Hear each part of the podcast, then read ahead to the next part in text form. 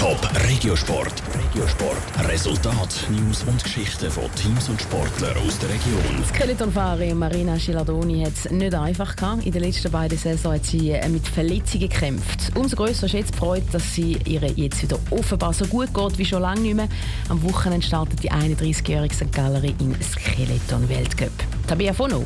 Nach starken Rückenproblemen und Muskelfaserriss in den letzten beiden Saisons hat Marina Cilardoni den besten Sommer seit drei Jahren hinter sich, sagt sie. Das hat vor allem damit zu tun, dass sie das Training im Sommer umgestellt hat.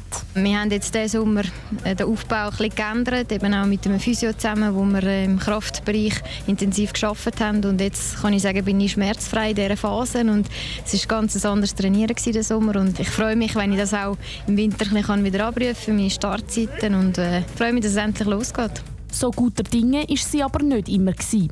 Nach den beiden letzten schwierigen Saisons hat sich Marina Cilardoni auch Gedanken gemacht über ihre Karriere und ob es vielleicht Zeit wäre für einen Rücktritt.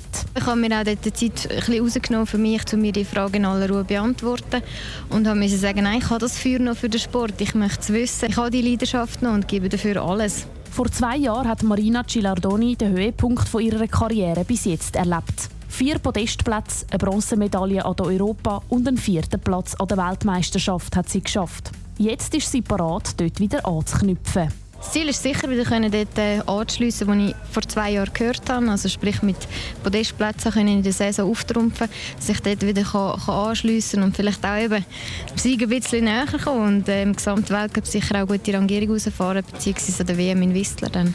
Die WM im kanadischen Whistler ist dann aber erst Anfang nächstes Jahr.